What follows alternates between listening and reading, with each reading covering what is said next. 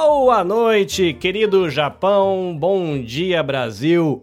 Tava com saudade de falar: Olá, mariposos e mariposas, sejam bem-vindos a mais um episódio do Pamitê, o podcast do Instituto Maria da Penha. Carlinhos Vilaronga por aqui, falando com você da província de Shizuoka. E happy!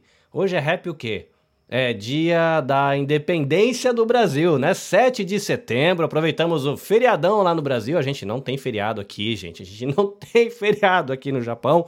Mas a gente está celebrando junto com os nossos compatriotas brasileiros o dia que a nossa nação se tornou nação, né? A gente pegou aí palminhas para a nossa nação, a gente ficou independente, saímos de um relacionamento tóxico, né, de colônia e colonizado, a gente olhou para esse relacionamento, entendeu que não estava legal e a gente se libertou disso através do ato da independência. Claro, de que a gente pode e deve ler e reler e recontar essa história a partir da ótica do que a gente enxerga nos livros, mas muito importante também o olhar do povo negro que tem dado para essa história, o olhar do povo indígena, a gente junta toda essa mescla que formou o povo brasileiro para a gente contar e recontar e celebrar a independência do Brasil. Afinal de contas, nós estamos aqui ao vivo com uma telinha toda colorida, eu com olhinhos verdes, Lilian branquinha com o olhinho puxado que parece de japonês, mas não é, duas mulheres negras, não, três mulheres negras com os cabelões encaracolados, lindos e maravilhosos enchendo a tela, Sheila,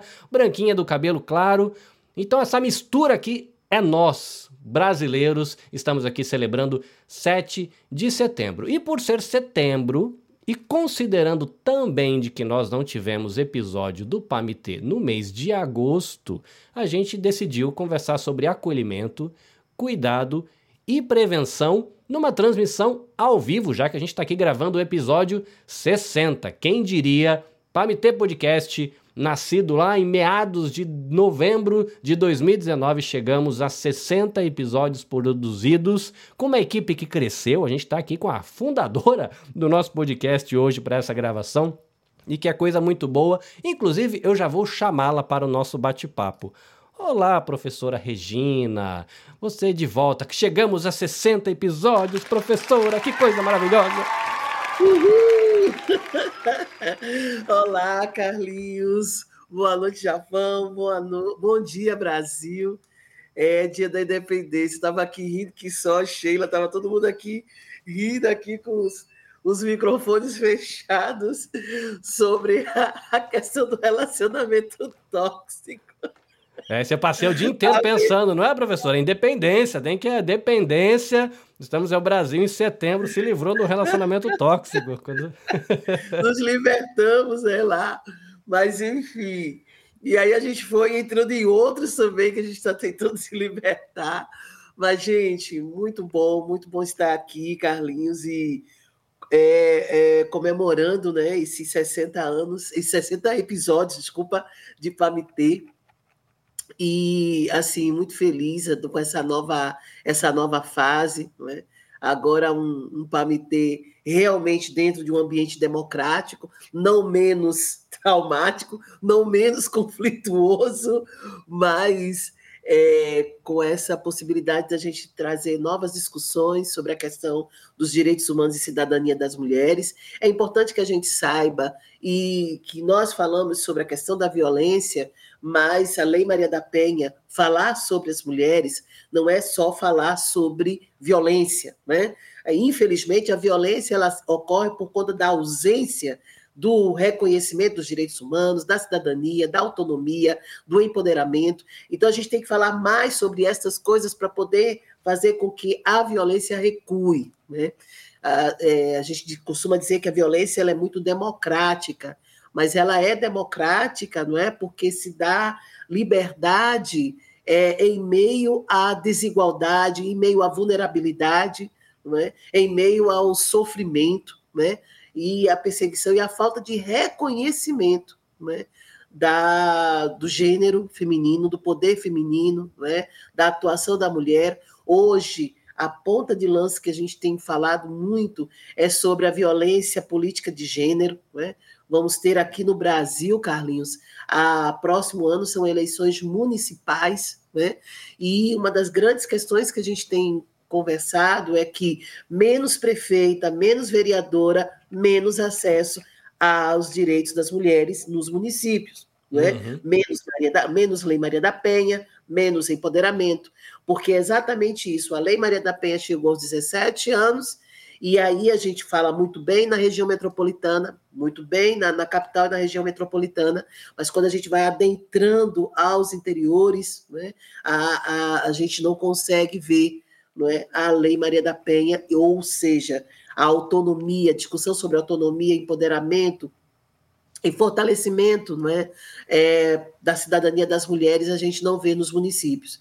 E aí, quando a gente vai olhar para os municípios, então vamos ver, por que, que não está lá? Então, a gente tem um prefeito e temos 10, 15 secretários, nós temos mais de 20 vereadores e não tem nenhuma mulher.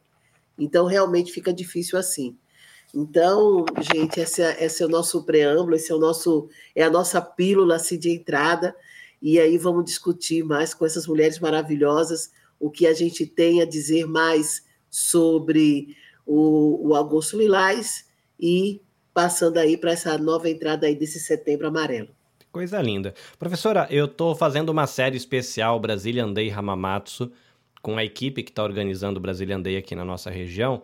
Então é possível que tem gente nova que vai passar aqui pelo canal, é, imaginando até que eu estou fazendo a outra gravação e não lhe conhece. Então, por gentileza, quem é Regina Célia Barbosa? Eita, bom, vamos lá. Sou uma mulher preta, é, de cabelos é, crespos, né, de cabelos pretos também. É, estou, sou uma mulher cristã, evangélica, tenho dois filhos, o Felipe e, com 24 anos, o Elias com 23, casada com o Flávio. Uh, e sou professora há 26 anos, professora de ensino superior. Gosto muito de trabalhar a questão da filosofia e sociologia jurídica, hermenêutica, direitos humanos e teoria geral do Estado. Co-fundadora, vice-presidente do Instituto Maria da Penha. É, fui secretária da mulher aqui do meu estado por sete meses. E uh, saí né, do, da, da, do Estado e voltei às atividades intensas do Instituto é, Maria da Penha. E trabalhando também no enfrentamento à violência no ambiente religioso, né? Então, a gente também trabalha com relação a trazer conhecimento para dentro das igrejas sobre o que é a Lei Maria da Penha e que as políticas públicas estão a serviço de todas as mulheres e de todas as mulheres de comunidade de fé, é? independente de ser evangélica ou católica, ou dos ritos africanos, ou seja, Xonoye, ou de outras, outras frentes é? de profissão de fé, e estou trabalhando, focando mais nesse tipo de trabalho. Maravilha. A professora fala de Recife, Pernambuco, e de Recife, Pernambuco, a gente vai dar uma escorregadinha lá para o Rio de Janeiro, Catarina. Oi, Catarina, tudo bem?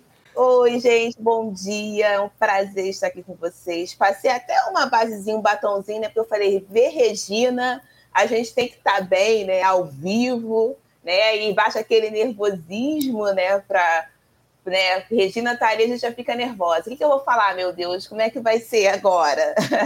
né? Porque eu sou, basicamente, eu sou muito sua fã, né? Desculpa esse momento, não era para isso, mas eu te admiro muito. E por ser uma mulher negra, chegar onde chegou, sabe? E isso para mim é fantástico. Então, assim, você fala, eu tô aqui, te, eu vim para te admirar. tá? Mas eu faço isso não. Eu sou advogada, especialista em direitos das mulheres, participo do PAMITê, sou voluntária né, do, do Instituto Maria da Penha, e também liderança jurídica do Projeto Justiceiras. Maravilha, agora a gente escorrega um pouquinho e a gente vai para São Paulo, capital. Patrícia. Oi, Patrícia, tudo bem? Tudo ótimo, gente. A gente precisa confessar, professora Regina, que a gente estava tremendo para fazer esse, essa live. V vamos falar de bastidores porque... aqui, professora. Tava uma polêmica no grupo de WhatsApp, você não tem Desde noção. Desde ontem. a gente precisa confessar, a gente não, gente, a gente não está no nível da professora Regina. Faça isso assim? não, faça isso não. Eu acho que a gente precisa sim valorizar quem já vem de uma longa caminhada. A gente está chegando quase agora, né? A gente tem falado de violência, eu principalmente há cinco anos que, que eu de fato venho atuando nessa área, né? Então, professora, a gente precisa valorizar quem chegou antes, quem já está nessa caminhada há muito tempo. Maria da Penha, que né, foi a, a, precursora disso tudo, né? Todo o movimento de mulheres que já vem lutando há muito tempo, né? Para a gente poder chegar até aqui tá, e, e ter voz para falar, né? Com tanta propriedade. Então, a gente é, precisa reconhecer sim que essa, essa caminhada, essa longa data aí, ela tem, tem o seu devido lugar, o seu devido valor. Bom, eu sou Patrícia Ramos, é, eu sou defensora né, dos direitos da cidadania pelo Instituto Maria da Penha, podcaster no PAMITê, né? A gente está amando fazer isso.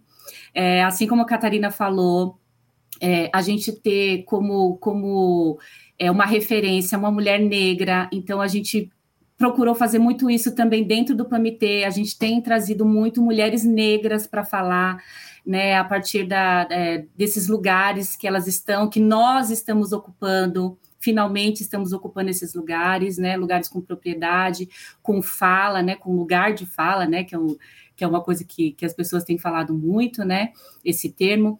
Então, é, eu sou vice-presidente do Centro Teresa de Benguela, e, e, tenho atuado há cinco anos já nessa área de violência doméstica contra a mulher. E estou muito feliz de estar aqui ocupando esse espaço junto com vocês, viu? Maravilha. Agora indo lá para o interior, porque a gente gosta de caldo de cana, de pastel e de comer pamonha. Sheila, oi Sheila.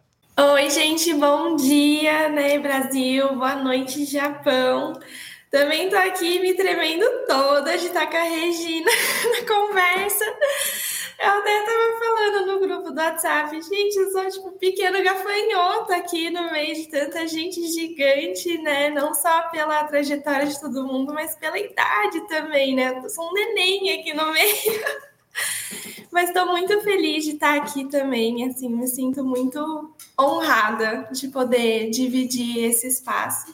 E estou muito, muito feliz. É, é, é uma relação, assim, muito louca, né? De você ter uma referência e você dividir o espaço com essa referência. Então, acho que é um dia muito importante para todo mundo que está aqui. É muito especial. Então, obrigada por ter vindo também, Regina. Bom, eu sou da Morada do Sol, né, aqui de Araraquara, um lugar que é proibido fazer frio. Eu sou economista e eu tenho uma especialização em direito das mulheres e durante toda a minha trajetória acadêmica eu fiz pesquisa na área de violência doméstica, né? Fiz pesquisa dentro da delegacia da mulher. E eu, assim como as meninas, né, eu tenho um pezinho na academia e um pezinho no movimento social. Sou promotora legal popular há muitos anos, né? Fiz parte da coordenação do curso aqui na cidade, ministrei alguns encontros, sou defensora também e tenho começado a minha vida profissional agora nessa área, né? Então, agora em agosto, ministrei palestras para homens para trazer a conscientização sobre a violência doméstica, né? Trazer essa o viés antipunitivista da Lei Maria da Penha, pesar na questão da prevenção e não da punição, como todo mundo pode estender a mão para uma mulher em situação de violência. Então, participei aí da CIPA, de uma empresa, e espero ter outros trabalhos na área, porque foi uma experiência incrível. E quero continuar meus estudos depois, né? Continuar aprofundando e seguir aí a área da pesquisa, assim como a Catarina tem feito e me inspirado muito. E sou voluntária no Instituto Maria da Penha, né? Sou voluntária aqui, estou sempre junto no podcast, que é uma atividade que sempre me traz muita energia. Muito bem. Para quem não acompanha o podcast de antes, de repente está chegando aqui na live pela primeira vez, o Pamitê ele começou é, idealizado pela professora Regina, né? Como ela falou, cofundadora e vice-presidente do Instituto Maria da Penha me convidou, por ser o menininho do Japão que fazia podcast, para se tornar colaborador, parceiro do Instituto. Eu me tornei voluntário, colaborando para, às vezes, uma, um apoio técnico numa live, na maioria das vezes, aqui ajudando na locução e na produção do podcast do Instituto, eu trazendo o meu conhecimento técnico, agora, né, Patrícia, Sheila e Catarina trazendo o conhecimento do campo de trabalho com as mulheres do Brasil E eu fazendo aqui, né, a minha partinha técnica, falando aqui da terrinha do sol nascente, né? A comunidade brasileira aqui, de alguma maneira, tocando a comunidade brasileira que vive no, na, na terra Brasilis. E, da mesma maneira, o pessoal do Instituto Maria da Penha no Brasil tocando a realidade da comunidade brasileira aqui no Japão, com uma parceria muito legal entre o Instituto e a ONG SOS Mamães, e a gente tem mais coisinhas que vieram depois disso, mas para falar disso eu vou chamar aqui Lilia Mishima, nossa parceira de direitos humanos aqui no Japão. Oi, Lilian.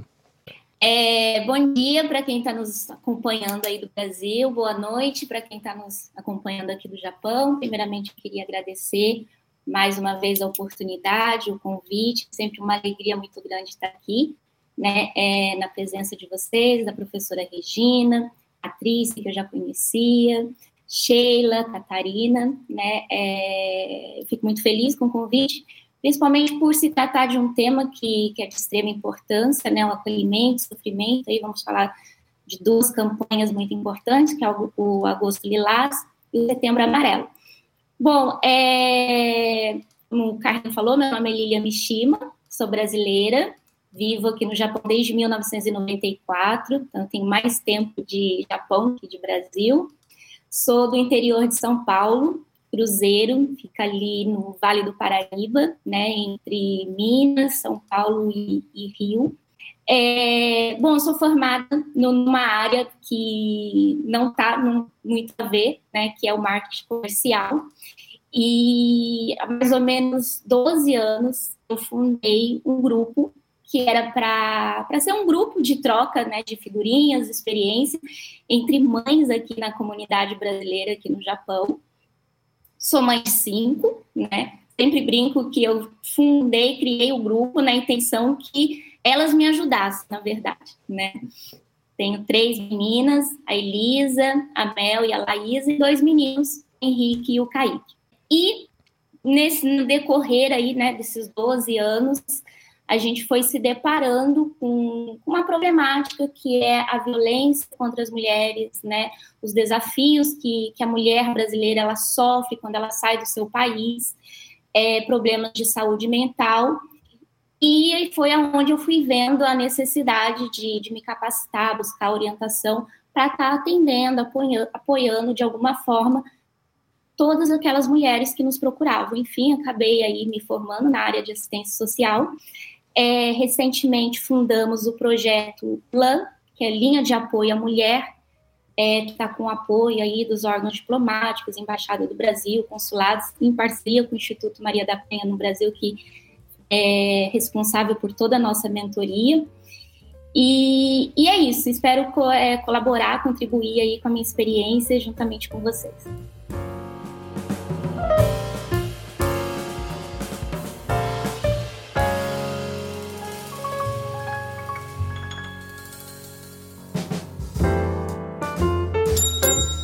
Bem-vindo! Você está ouvindo Pamité Basquete. Muito bem. A gente está aqui no comecinho de setembro, né? No dia 7 de setembro. É, o Brasil faz 201 anos, 201 anos, é assim que se fala, né? Que ele se tornou independente. Aqui no Japão, a gente está celebrando uma relação amistosa entre o Brasil e o Japão de 115 anos, né? 115 anos da imigração japonesa no Brasil, né? O que é uma data legal também. Então, até por isso que tem esse encontro aqui, a gente aproveitando o feriado do Brasil para conseguir gravar num dia de semana e todo mundo tá mais ou menos tranquilo com a rotina, apesar dos deveres cívicos que o pessoal sei que vai correr daqui a pouco aí no Brasil para poder atender a demandas cívicas que a gente tem lá. Mas o que eu quero trazer aqui para Patrícia, Sheila e Catarina, que são a equipe aqui do Pametê Podcast, é a gente desenhar primeiro o que, que é agosto lilás, porque a gente vai falar de cuidado, a gente vai falar de prevenção. Eu brinquei um pouco né, dessa relação Brasil e Portugal, né, colônia e colonizador, né, uma relação tóxica que se rompeu, mas a gente não está mais em agosto. Mas o que, que é o tal do agosto lilás? Eu, eu acho super pertinente que a professora Regina venha e traga para a gente né, esse grande presente que foi o aniversário, né, a data, né, a promulgação da Lei Maria da Penha né, no dia 7 de agosto. né? E aí eu acho que é super pertinente que a professora traga para a gente o, o, quanto foi significativo, né? Depois, depois de toda a batalha, né? Que, que a Maria da Penha passou para que, que, nós chegássemos nessa lei, uhum. né? Então, agosto lilás vem para que a gente faça esse mês de conscientização sobre a Lei Maria da Penha, né? Aniversário da lei, dia 7 de agosto, passou, mas a gente fez muita palestra, a gente fez muita roda de conversa, sempre falando que não é só agosto, a gente dá essa ênfase para o aniversário da lei, né? Para que uhum. mídias venham falar mais sobre o assunto, para que a gente consiga é, trazer mais à tona, né? O, o, essa questão, mas a gente precisa falar sobre a Lei Maria da Penha o ano todo, né? Então, eu acho que é, é fundamental que a gente sim é, tenha esse, esse, símbolo no mês de agosto, né, que é o mês de, de, de, aniversário da lei, mas que a gente possa ter essa consciência de falar isso o, o ano todo, né, enquanto for necessário, em todos os espaços, em todos os ambientes, aonde a nossa voz alcançar, essa é, a, é, é, o nosso grande compromisso com, com a Lei Maria da Penha como defensora, mas não só como defensora, né, e você, você acabou tirando uma curiosidade minha, que eu, eu tava me perguntando o que, que tinha vindo primeiro, né? O ovo ou a galinha, a lei ou o agosto lilás, né? E foi interessante, você falou que o agosto lilás veio por causa da lei, então é um aprendizado. Se, tiver, se eu tiver errado na minha interpretação... É, no Brasil a gente oportunizou, né, Carlinhos? Eu acho que assim, no Brasil a gente oportunizou o mês de agosto, mas a, a, a, eu acho que a luta das mulheres ela já vem de muitos, muitos anos antes, né? Então, assim, existe todo um histórico, inclusive mundial, não só no Brasil, mas acho que o que ficou marcado para nós no Brasil foi a promulgação da lei. Né? Ela foi, ela foi oportuna de ser no mês de agosto, né? Então a gente marca essa data mesmo é, de forma muito simbólica para que a gente possa movimentar, né, todas as esferas uhum. aí em função da, da, promulgação da lei, do aniversário da lei. Então, a gente dá uma ênfase maior, né? A gente bota o Brasil para se movimentar nessa data, né? Para que a gente chame mais gente para conversar, né? Mas acho que a Regina pode trazer para a gente aí algo mais, né? Com profundidade, né? Ô, Patrícia, eu quero agradecer, agradecer a Catarina, né? Que começou aí a, a falar sobre esse reconhecimento do trabalho, né? Que a gente faz a Sheila e a Lília e ao próprio Carlinhos.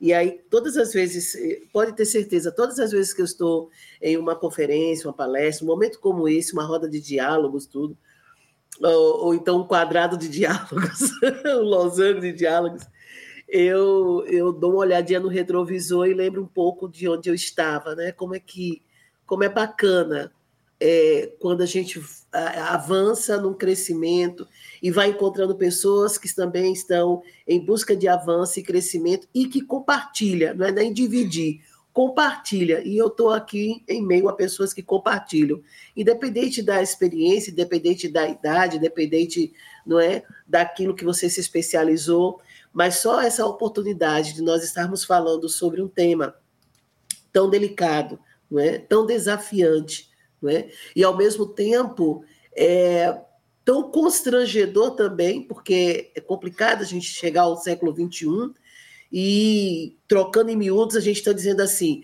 olhe, é, é, amiguinho, não bata na sua amiguinha. né? Amiguinha, se ele bater, pode vir falar comigo. Sabe? Isso é uma coisa assim que, que para a gente é tão. Para a gente que está no ativismo, né? isso é tão. É, é rude, isso é, é é tão primitivo, mas é infelizmente, infelizmente, infelizmente necessário, infelizmente nós estamos aqui. E aí, quando a gente vai falar desse agosto, e foi muito bom quando a Patrícia falou assim, o Brasil meio que, a gente meio que oportunizou a data, porque dia 7 de agosto, né, que fez um mês, está fazendo um mês hoje, né, 7 de agosto, né, é quando a gente tem a promulgação da Lei 11.340-06, que é a lei é, que a gente conhece, né, é Lei Maria da Penha. E no dia 22 de setembro, é muito interessante isso, é quando a lei realmente entrou em vigor, né? São 45 dias após, então fica dia 22 de setembro. E a, a, o agosto lilás, ele veio nos 10 anos da lei. Em 2016, né, surgiu realmente essa data, essa, essa reserva desse mês do agosto lilás nos 10 anos da Lei Maria da Penha. E uma coisa também curiosa, está é, sendo um mantra para mim esse ano, não é falar que estamos no ano dos 40 anos do caso Maria da Penha. Né? Então, são 40 anos do caso Maria da Penha, que foi 29 de maio de 1983, estamos em 2023, e dentro desses 40 anos é muito interessante, porque nos, dentro dos 40 anos você tem os 19 anos e seis meses da luta da Maria da Penha, não é? Para que todo o processo tivesse início, o, julgamento tivesse início, meio e fim. Então, dentro dos 40 anos estão os 19 anos e seis meses, e está também a Lei Maria da Penha, né? 17 anos da Lei Maria da Penha.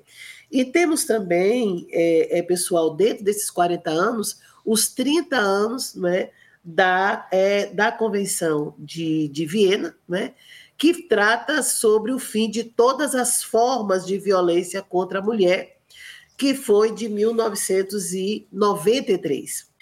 E aí a gente. Interessante que dentro dessa questão pelo fim de todas as, as formas de preconceito e discriminação contra a mulher. Nós estamos aqui no Brasil, na verdade, globalmente, discutindo a questão da equidade econômica, a necessidade de isso sair do papel e vir né, de forma né, se materializar. Nós estamos falando sobre importunação sexual, estamos falando sobre assédio sexual né? Estamos falando sobre sobre assédio moral nas empresas contra as mulheres, que antes era uma coisa assim muito ampla de, de falar assédio moral, mas a gente, eh, nós estamos falando disso porque as mulheres que sofrem violência doméstica, elas são revitimizadas nas instituições com a violência do assédio moral e no, no, no ambiente de trabalho. E também, quando a gente fala sobre, sobre esse ano né, de 2023, nas discussões que nós estamos é, é, é, atuando, a gente tem que falar sobre violência política de gênero.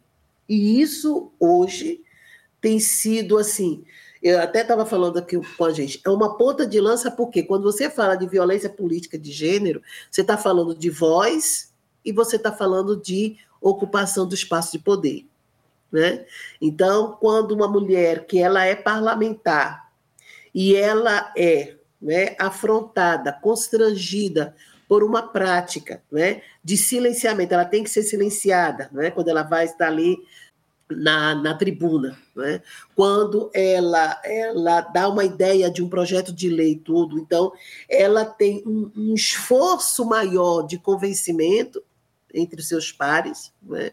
Ela tem que trazer evidências quase em quádruplo para poder ela ter um apoio e aquele projeto de lei votar. E quando você vai ver esse projeto de lei, logicamente que eu estou falando de algumas mulheres parlamentares, né? É, é, esse projeto de lei, quando você vai ver, é algo que beneficia todas, absolutamente todas as mulheres.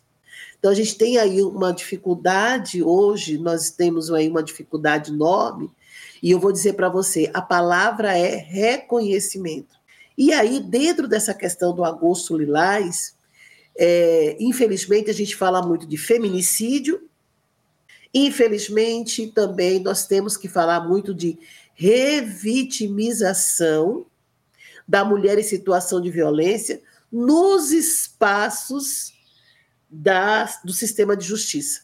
Então, espaços do sistema de justiça onde nós trabalhamos, que é a questão da delegacia, a questão das varas de enfrentamento à violência, nós estamos falando dos hospitais, das unidades de saúde, nós estamos falando de, de é, lugares onde existe uma rota, é? existe a rota crítica dessa mulher, onde ela vai buscar a justiça e no momento que ela vai, ela, ela, ela tem a coragem, né? Ela tem a coragem, ela finalmente é convencida a tomar uma decisão, ela é revitimizada por esses espaços, por profissionais que não estão qualificados, profissionais que não estão né, na sensibilidade cidadã, e aí precisa, aí mais uma vez a palavra reconhecimento, reconhecer a dor daquela mulher, reconhecer o sofrimento daquela mulher, reconhecer a falta de dignidade daquela mulher, né, para que ela possa sentir e para que ela possa vivenciar a face né, exitosa da Lei Maria da Penha. Eu costumo dizer que a Lei Maria da Penha ela é uma lei, ela não é uma lei perfeita, mas ela é uma lei completa. E em 17 anos desta lei, existem mulheres que não experimentaram a face não é, exitosa da Lei Maria da Penha. Essa fase ela existe, essa face ela existe, ela face é, é, é viável na sua aplicabilidade, é eficiente, é eficaz. E por que, que a gente não consegue ver? Porque há profissionais que ainda estão é, com as mentes cauterizadas, é, é, enrudecidas, sabe? É, resistentes a reconhecer a mulher como um ser de dignidade, de com autonomia e que também tem status de poder que nos leva a essa ideia que a gente falou hoje do, do dia da independência, né? Pessoas que insistem no relacionamento tóxico. Eu sei que a gente tem muito a falar, mas esse agosto lilás, ele é uma referência à Lei Maria da Penha. Ele começa em 2016, o nome Agosto Lilás, para dar protagonismo a todas as ações de prevenção e enfrentamento à violência contra a mulher. E lembrar dos 40 anos do caso Maria da Penha é ainda manter a atenção sobre várias mulheres que desistem de falar, de denunciar, e mulheres que estão, talvez, há 9, 10 anos, 15 anos, querendo ver o que vai acontecer no seu processo. E que ainda, infelizmente, por falta de celeridade da justiça brasileira, essas mulheres estão desencantadas, desiludidas, desmotivadas, entristecidas com a Lei Maria da Penha. É, Lilian, a gente tem a parceria, né, Instituto Maria da Penha e SOS Mamães no Japão, que depois desagou na parceria é, Instituto Maria da Penha e Linha de Apoio à Mulher Brasileira no Japão, né, que é a linha que está funcionando.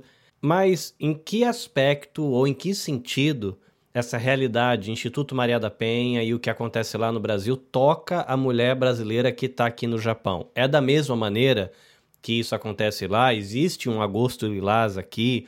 A Lei Maria da Penha, ela toca a mulher brasileira no Japão, sim ou não? Conta um pouquinho pra gente, né? Existe essa parceria, né, da linha de apoio à mulher brasileira no Japão com o Instituto, mas em que aspecto essa realidade do Brasil toca a mulher brasileira aqui no Japão? O agosto lilás, né, como a professora Regina falou, ele vem, é uma data comemorativa da, da, da Lei Maria da Penha. No Japão, nós não temos é, a Lei Maria da Penha e nada parecido. Né? Nós temos uma lei de proteção contra violência geral de gênero, que é o próprio nome diz assim, né? É, mas não uma lei voltada a, pra, para as mulheres, embora a, a, Lei Maria da Penha não seja necessariamente apenas para mulheres, né? Mas visa ali o, um contexto ter um entendimento muito maior sobre a violência contra mulheres. E então, sendo assim, o Agosto Lilás é uma data comemorativa nacional, só comemorada dentro do território brasileiro, né? Aqui no Japão, é, o, o, que a gente comemora é novembro, que é também comemorado no, no Brasil, que é o Dia Internacional, dia 25 de novembro, né, do combate à violência doméstica, e temos aí também os 16 dias de ativismo. Então, assim, poucas pessoas conhecem é, o agosto lilás no, no, no, exterior, propriamente mais aqui no, no, Japão. E, infelizmente, também é muito pouco trabalhado, é muito pouco divulgado. Mas aí, falando da, da, da linha de apoio à, à, mulher e o Instituto Maria da Penha, né? É, a mulher, quando ela sai do Brasil, ela leva com ela a Lei Maria da Penha. A referência dela é a Lei Maria da Penha né? E, e a primeira coisa que ela questiona, quando, quando ela entra em contato com a gente, mas aqui não tem a Lei Maria da Penha, aqui não tem uma delegacia da mulher, e é muito triste quando a gente precisa responder para ela que não. Nós não temos uma delegacia da mulher, nós não temos a Lei Maria da Penha. A nossa parceria, uma vez que nós não temos aqui no Japão né, a Lei Maria da Penha, a nossa parceria é a, a, linha de apoio à mulher visa fazer é, é exatamente esse tema hoje, o acolhimento, né? Levar as informações para essa vítima, que se encontra totalmente ali é, perdida, principalmente no contexto dela de estar fora do seu país.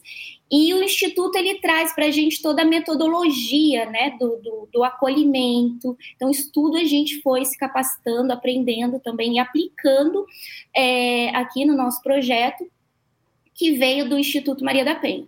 E nós entramos com os protocolos, as informações, as leis que são diferentes, né, que são é, aqui do Japão.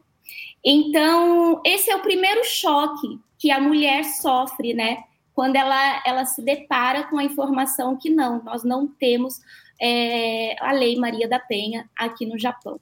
E aí a gente precisa começar a explicar para ela, nossa, mas então, como que funciona? Quais os tipos? Não quer dizer que não tem apoio, tá? Até porque, embora a gente não tenha uma lei parecida, mas nós temos a, é, a lei japonesa, ela oferece sim tipos de apoio, suporte, né?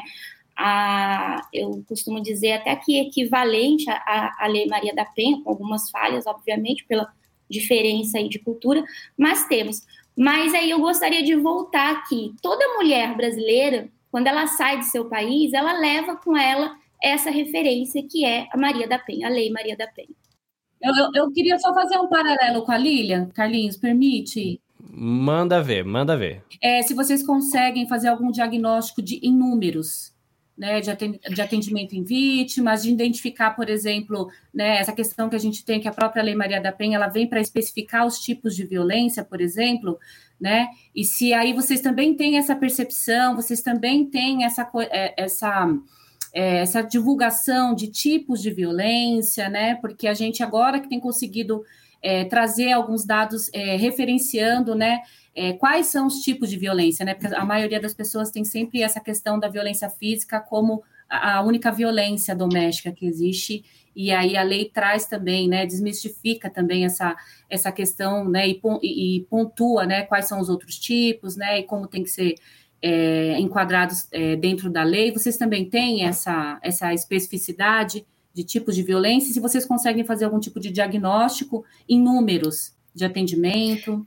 É, nesse, nesse quesito, não tem diferença, né? E aí volto também, acho que uma, foi uma pergunta do, do Carlinho, se tem algum diferencial. Não tem diferença, né, na classificação ali de violência doméstica, é, a gente trabalha com os mesmos, né? Então, a violência física, a violência psicológica, com algumas diferenças. O Brasil ele aprovou recentemente também, mas foi um, um pouco antes, né? É, criminalizando a violência psicológica no Japão, se deu bem recente mesmo, né? Acho que poucas pessoas ainda têm conhecimento disso, mas é, basicamente são os mesmos, então a gente também tem essa classificação. É, eu costumo dizer que o, o Japão ele pega, ele é bem rígido também com relação à violência que é cometida, a violência doméstica que é cometida na frente dos filhos, é praticamente assim eles colocam lá em cima como prioridade, né? É, e aí, qual seria o diferencial? Vamos falar assim, o que, que tem de diferente? Diferentes são os obstáculos, os agravantes, né? Que quando a gente está falando do nosso público, que é a mulher brasileira, é, quais são os obstáculos que, que ela enfrenta? O idioma, que muitas delas não domina, não falam, né? A falta de rede de apoio, porque geralmente elas vêm para cá através de, de, casamento, né? É, não tem nenhum parente, não tem amigos então não domina o, o, idioma, fica sabendo que não tem uma lei Maria da Penha, não sabe aonde procurar ajuda, sabe? E, e isso é muito recorrente no nosso trabalho, fazer resgate de mulheres que elas ficam completamente refém por não saber nem mesmo como pedir ajuda, como se comunicar com as pessoas, né? E aí toda a, a, falta de conhecimento também de como que a lei funciona, quais são os direitos, né? Então, nós temos esse agravante. Um outro seria também um diferencial, que é a questão do visto. Muitas brasileiras que vêm para cá, elas vêm casadas com descendentes de, de, de, japoneses, e elas dependem que da emissão do visto, do visto, então, de, do casamento, né? E depois que elas se tornam, se elas vêm se tornar mães aqui no Japão, é, e a criança nasce aqui, ela também fica dependendo da assinatura do consentimento do responsável, né, do, do genitor ali, para a emissão do passaporte. Sem o passaporte dessa criança, do filho, ela não retorna para o Brasil. Então, ela fica totalmente refém e, na maioria das vezes, sem a rede de apoio, sem informações, totalmente solitária. Então, assim, nas classificações são as mesmas, né? Mas nós temos aí todo esse agravante. Patrícia, é... deixa eu só complementar aqui que você perguntou a questão dos números. Sim, nós recebemos esses dados, né? É, apenas nós não temos o, os dados assim da, da apenas da, da, comunidade estrangeira, né, e por, pelas suas nacionalidades, mas o governo ele publica o, o, os dados anual, inclusive o, ano passado nós tivemos um recorde aí, né, nas denúncias e buscas por aconselhamento, orientação relacionada à violência doméstica, mas muito se dá também pelo, pelo aumento, né, que é crescente aí da conscientização das campanhas é, para que as vítimas denunciem e busquem por, por ajuda. Então, é, pegando esse gancho, né, que a, gente, que a Regina já falou, em questão da segurança pública, né, do sistema de justiça, das dificuldades que as mulheres encontram, que são muitas. É, se essas mulheres forem negras, elas vão encontrar mais dificuldades ainda. Né? É, a gente sabe que nem todos os lugares aqui do Brasil há delegacia especializada de atendimento à mulher. E quando há essa delegacia, né, é, o atendimento não é o ideal, não há um atendimento humanizado, não há acolhimento, né? Na verdade, esses dias eu tive que ir a DEAN e foi mais estresse do que qualquer coisa. Então, por isso que a, a, minha cliente, junto comigo, sendo uma advogada, já foi com advogado já foi difícil.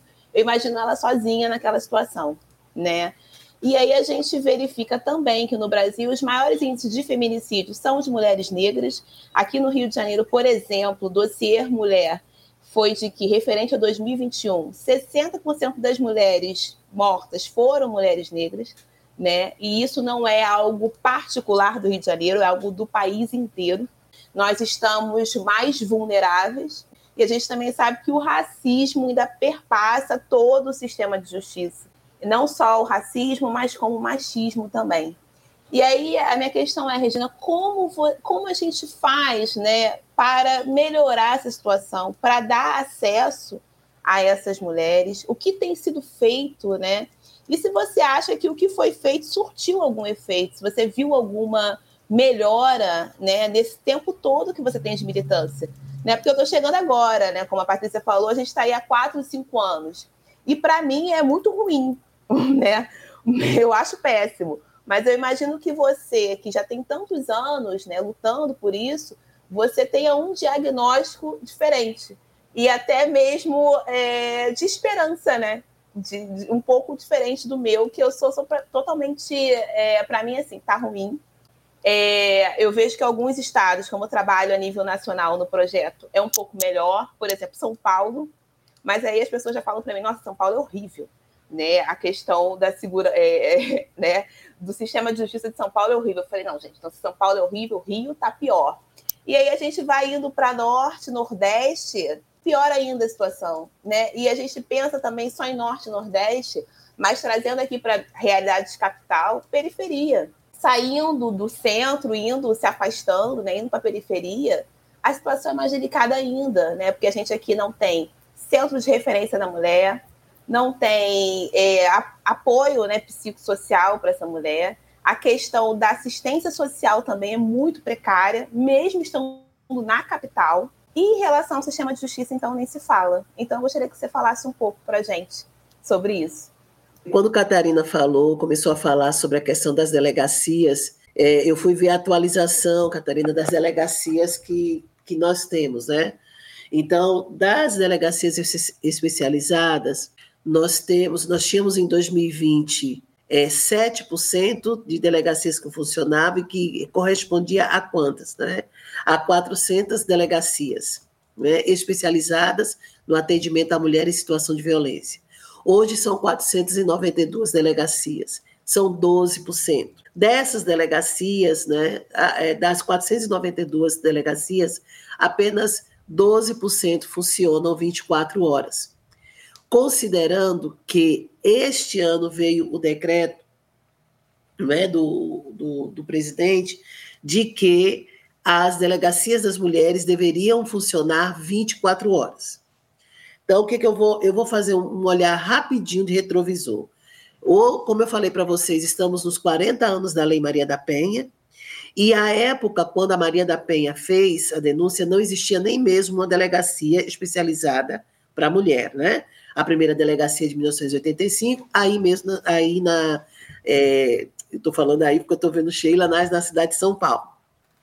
Bom, e aí, quando a gente, a gente vê de, de 1985 a primeira delegacia para 2023, 492, a gente vê que é, que é pouco.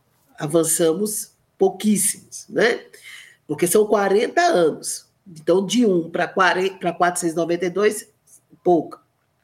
Eu tive uma esperança em 2015, quando nós tivemos a Lei 13.104, que 2015, que é a lei do feminicídio. Então, o que, que eu entendia? Eu entendia que com a lei do feminicídio, obviamente, não é, nós vamos ter o quê? Ampliação de delegacia, tá? Porque se você tem, um agora tipificou de que, principalmente na distinção de homicídio e feminicídio, né, considerando que feminicídio é o assassinato de mulheres pela condição de ser mulher e que existem evidências nesse corpo da mulher que a gente pode dizer isso foi um feminicídio, quais são as evidências? A mutilação nas partes da, da genitália, não é? o corte nos seios, não é? a, a, a destruição do rosto da mulher. Então, não é um, não é qualquer parte do corpo, são partes específicas né, que evidenciam né, a, a, a nossa feminilidade, né, e é esta, essas partes que faz com que o autor da violência, o autor, né, ele venha destruir para que não haja mais possibilidade não é, de você retomar uma vida com outra pessoa. Né? Então, existe algo muito específico. Então, o que, que eu pensei? Que naquela época também nós teríamos uma ampliação do número de delegacias e que já ali em 2015 não é, ficaria determinado a questão do funcionamento 24 horas, ok? Mas não foi isso que aconteceu.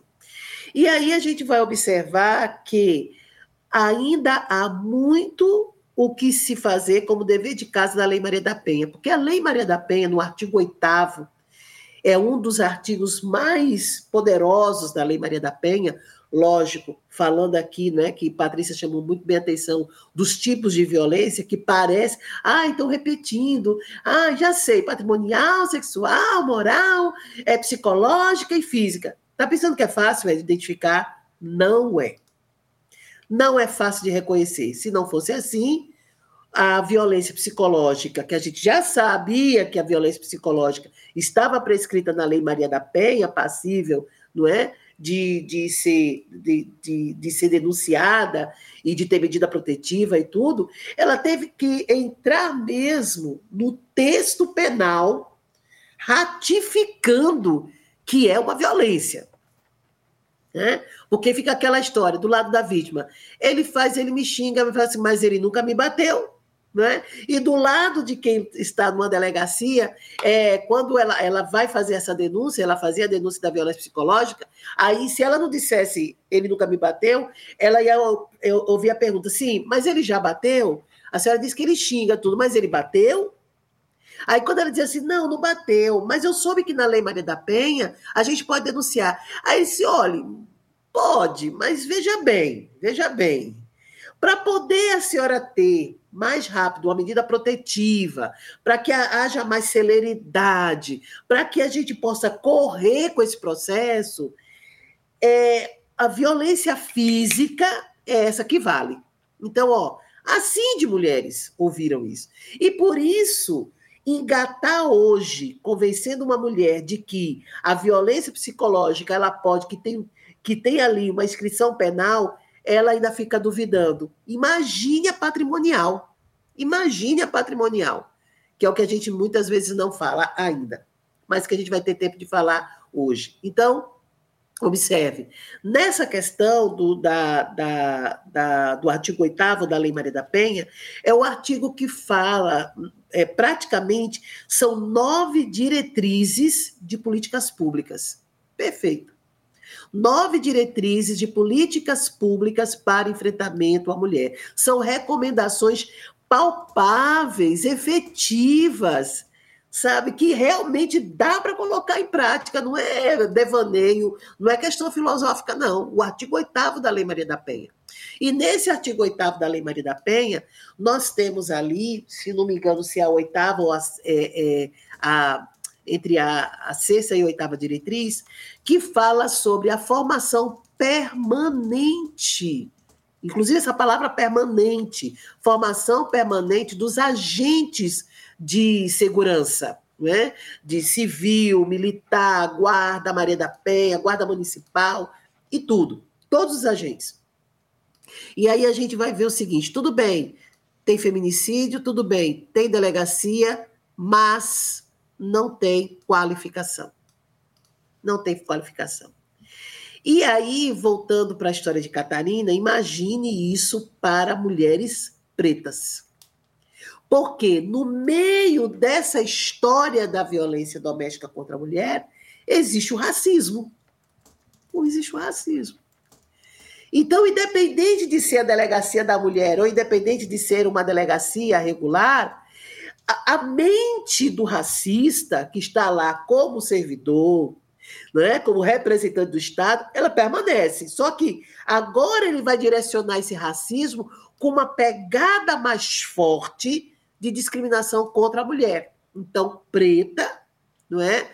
Que sofre violência, essa mulher preta que sofre violência é uma mulher desqualificada. Não vale a pena. Porque é mulher de malandro. Percebe? Então, vai se juntando um monte de adágios, vai se unindo aí um monte de, de, de situações que vai cada vez mais é, trazendo uh, é, é, é, mais é, o tom ele fica é, muito mais muito mais grotesco ele fica muito mais constrangedor o Fórum Brasileiro de Segurança Pública quando ele fala do visível e invisível né então ela, ela eles vão falar sobre os dados e os dados aqui mostram que veja quem são as mulheres? Né? Então, 65,6% são mulheres negras, entre 16 e 24 anos, que sofrem violência. 29% são mulheres brancas, 2,3% são mulheres amarelas, 3% são mulheres indígenas. E aí a gente tem que observar que 65,6% de mulheres negras que sofrem essa violência é porque ela está ela tá sofrendo também uma soma de violências que, que ocorrem. Né? A gente vai observar também que quem é o agressor? Quem é esse agressor? Então, 31,3% são ex-cônjuges são ex-companheiros e são ex-namorados. Então, foi registrado que em 2022, né, que é o relatório que, de 2022 que é, é, é, é apresentado agora em 2023, que 18 milhões de mulheres no Brasil sofreram algum tipo de violência ou agressão.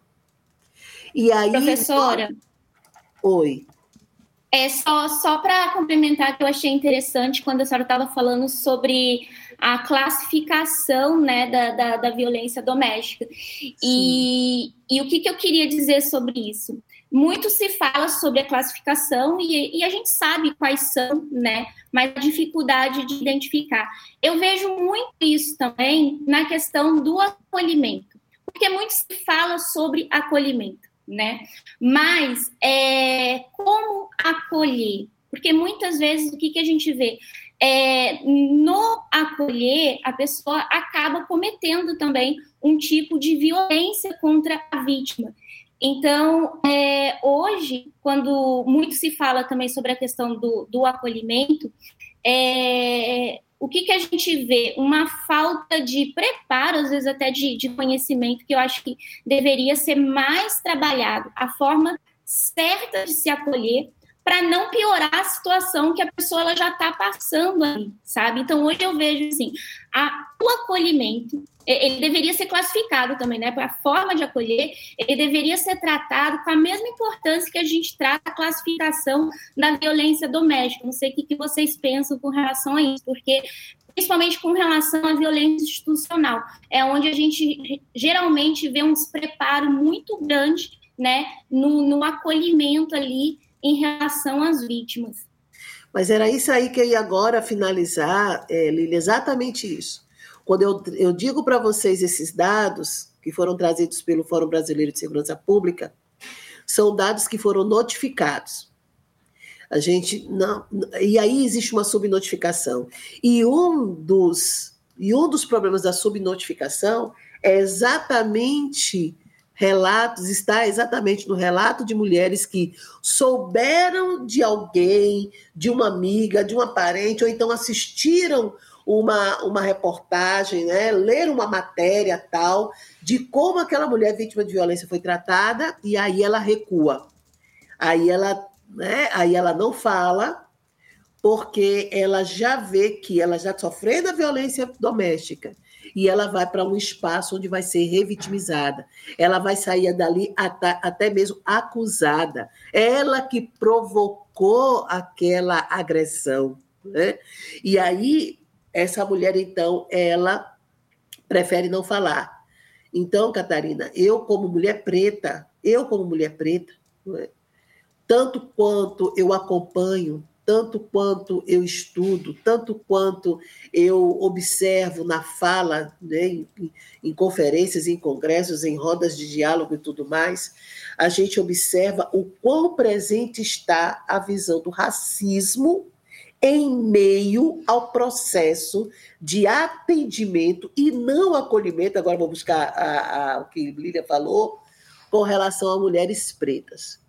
E aquela falsa ideia de que a mulher preta ela é mulher de malandro, ela resiste à violência. É, violência é da nossa história, é da nossa cultura, está dentro do nosso contexto, está dentro da nossa. Né? É, é, é, é, coisa. É como tinha uma, uma música lá do, do, do, do Silvio Santos, né, do show de calouros, é coisa nossa. Então é algo que não se deve dedicar muito tempo. E por isso você vê lá, 65,9% dessas mulheres que declararam sofrer a violência, qualquer tipo delas, são mulheres pretas.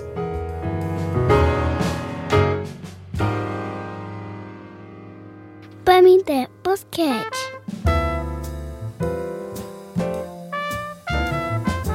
Nossa, vocês estão falando tantas coisas sobre violência que só mostra o quão complexo, né? É a gente combater a violência de gênero.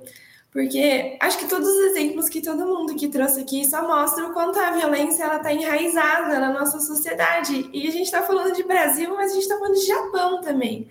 Que são culturas muito diferentes, mas as duas são pautadas no machismo, né? Então, quando a Lilian falou que a mulher, às vezes, o filho é dela, só que se ela não, ela não pode trazer o filho porque por conta do, do, do passaporte, né? Como que isso não é uma violência patrimonial, né? Instituída pelo próprio Estado. Então, o que eu acho incrível da Lei Maria da Penha é como ela traz essa sensibilidade do gênero, né? Ela compreende como o gênero opera, a violência de gênero opera, e é contra isso que ela luta. Então, isso que a gente está fazendo aqui, toda a proposta da Agosto Lilás, ela já vem da Lei Maria da Penha, porque a Lei Maria da Penha ela trabalha a educação, ela trabalha a questão da prevenção. Então, por isso que é tão importante a gente discutir sobre o agosto lilás, né? E fazer essa relação com o setembro amarelo. Porque tudo, eu fui, cada uma foi falando, a minha cabeça foi assim, pensando várias coisas, né? Porque a, a professora Regina trouxe a questão da rota crítica né? Que para quem não sabe o que é isso, é o caminho que a mulher percorre na tentativa de superar a violência. Então, é quando ela rompe o silêncio, pede ajuda e começa a procurar ajuda profissional. Pode ser uma delegacia da mulher, pode ser numa defensoria pública, ou como a Catarina mencionou, o centro de referência da mulher. Então, a mulher vai começando a caminhar para tentar sair da violência. Aqui em Araraquara, no interior do estado de São Paulo, a gente tem uma rede muito legal e bem completa, né? A gente tem o Centro de Defesa da Mulher, tem a delegacia, a gente tem uma, um, um, pedaço da Defensoria Pública dentro do Centro de Referência da Mulher, que é justamente para impedir essa revitimização. Mas a gente sabe que na prática existem muitas barreiras ainda. Porque tudo isso que a gente está falando da falta da aplicabilidade da Lei Maria da Penha, ela não é um problema da lei, ela é um problema da sociedade que a gente vive. Né? A gente vê uma sociedade, tanto aqui como no Japão, que carrega muitos mitos sobre violência contra a mulher. Né? A gente escuta assim, quem é da área escuta, ah, em brigas de marido e mulher não se mexe a colher. Ou como a professora Regina falou, é mulher de malandro, gosta de apanhar, ah, é isso mesmo. E esses mitos, eles são muito cruéis, né? Porque a mulher que está sofrendo violência, ela não quer sofrer violência. Às vezes ela não quer que o, o, marido dela seja preso, seja punido, ela só quer que ele pare de cometer violência com ela. E ela, às vezes, muito empática com ele, ainda entende que existe um histórico de violência na vida daquele homem para agir daquela forma com ela. Por isso que a Lei Maria da Penha é tão completa, que ela pensa num, num caminho que não é o encarceramento, que é o grupo socioeducativo, né? De para esse homem parar de ser violento com ela. E quando a gente defende uma vida sem violência, é tanto para o homem quanto para a mulher, para todo mundo viver em harmonia. Acho que isso que é uma parte muito, muito incrível da lei, né? Que ela traz. E pensando nessa rota crítica, por que, que ela é tão perigosa? Porque a gente tem o ciclo de violência, que é o padrão que a violência opera. Então, a violência ela começa né, lá num, num desentendimento, num momento de tensão, vai para violência, depois vem um momento de arrependimento, que o cara já cometeu a violência e ele pode estar realmente arrependido. Mas ele opera no padrão da violência, então a violência vai continuar acontecendo. E esses ciclos têm uma tendência de ficar cada vez mais curto e mais intenso, que culmina no feminicídio. Então, a, a, a gente discutiu hoje aqui né, sobre a violência psicológica, como ela é tão difícil identificar. Às vezes a mulher não sabe o que ela está passando é um ciclo de violência, mas ela sabe que depois do momento de tensão, alguma coisa muito ruim vai acontecer. Isso é uma violência psicológica. Ela saber que depois do momento de tensão, que às vezes o, o, o marido chega ele procura a briga para ter um motivo para acontecer a violência. Então, como que isso não vai mexendo com a saúde mental dessa mulher? E para um homem também agir dessa maneira, como que está o psicológico dele também? Então, quando a gente fala de violência contra a mulher, ela expõe toda a violência que a gente tem na nossa sociedade. Então, por isso que tem uma relação profunda, né, entre Setembro Amarelo e Agosto Lilás, porque a gente está falando de saúde mental, a gente está falando da saúde da sociedade por completo. Uma sociedade violenta é uma sociedade adoecida. Então, quando vocês foram falando, a minha cabeça foi relacionando já tudo, porque está relacionado, né? Então, quando a gente está pensando num feminicídio, Quanto que essa mulher não passou de violência até que o ciclo se encerre com o feminicídio? Como que esse homem não está ficando violento, não está ficando uma pessoa adoecida, né? Quando eu trago esse adoecimento, não é para isentar ele do que ele fez, ele fez porque ele está doente. Não, não é isso. Mas como que tá esse ser humano para chegar nesse ponto de assassinar a sua própria mulher? Sheila, é super interessante isso que você trouxe, né? A questão da violência psicológica, e eu vou voltar lá, porque existe algumas frases assim que é muito de prática que a gente trabalha, mas é, que às vezes sem se dar conta, porque eu queria muito abordar o lado de cá, porque o lado de lá do agressor, a gente já, a gente que trabalha nessa linha de frente, a gente já sabe mais ou menos como ele funciona, sabe? Mas o quem está na linha de frente é quem está na parte do acolhimento, o agressor ele não vai acolher. Então a gente já não precisa esperar isso dele, né? E tomar um cuidado muito grande, que é o que eu falo que eu acho que é muito pouco falado, trabalhado, é sobre a, na questão da violência psicológica, de quem está no papel, no lugar de acolher. E aí tem muitas coisas também de efeito, de praxe que a gente usa, e muitas vezes não se dá conta que ali também a gente está causando uma violência psicológica. Estou o tempo contando aqui, eu vou, eu vou, correr. Então, vou dar um exemplo muito simples. É, chegar para uma mulher vítima né, de violência doméstica, uma mulher que sofreu ali a, a violência psicológica e tudo mais, e dizer para ela, ah, você apanha porque gosta, todo mundo já sabe que está errado. Ninguém apanha porque gosta, certo?